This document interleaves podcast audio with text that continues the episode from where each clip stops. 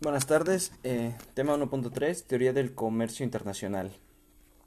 La ventaja comparativa con Krugman. Bueno, la ventaja comparativa dice que el país debe especializarse en las actividades donde más ventaja tiene, que no quiere decir especializarse en todo lo que hace mejor que otros. Esta teoría es la base fundamental que explica el impulso del comercio internacional. Krugman presenta un modelo en el que el comercio se origina tanto por la presentación de ventajas comparativas como por las economías de escala, en lo cual cada una de estas causas puede medirse a través de dos, parámetros.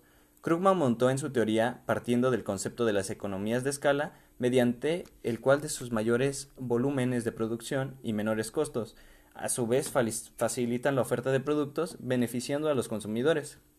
Con este modelo, Krugman responde los problemas empíricos del TCC y, no explica, y nos explica muy bien utilizando el marco de los retornos crecientes junto a las ventajas comparativas, llegando a la conclusión de que el patrón y el volumen del comercio se altera por la presencia de economías de escala.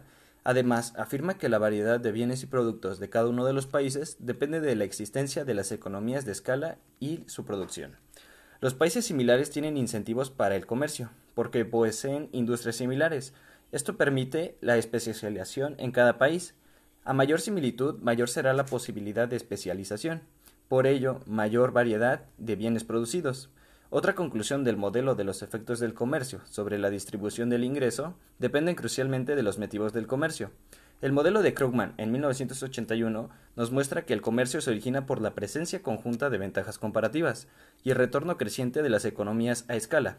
Sin embargo, en la literatura de la NTC existen modelos en los cuales solo la presencia de las economías a escala crean un origen del comercio, lo cual sucederá dentro del marco TCC de Paul Krugman.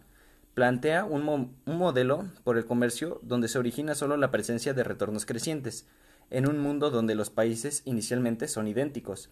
Krugman propone que las economías a escala son internas a la firma, lo que hace necesario el uso de una estructura de mercado adaptable a la competencia monopolística, cambiando y diferenciando de otros modelos, a los cuales se supone que las economías a escala son externas, con lo que existe una posibilidad de que los mercados operen bajo la competencia perfecta. Con este modelo, Krugman concluye que el comercio debe ser simple y expandirse en distintos mercados, permitiendo así el aprovechamiento de las economías. Las consecuencias de la ventaja comparativa actualmente que se siguen considerando en las causas determinadas del comercio internacional es que las ventajas comparativas se presentan por cada país. El principio de cada ventaja comparativa junto a la observación de los diferentes factores dentro de su producción no son iguales y abundantes. Los países tendrán que ser exportadores de productos cuya producción requiera de factores realmente abundantes en su país.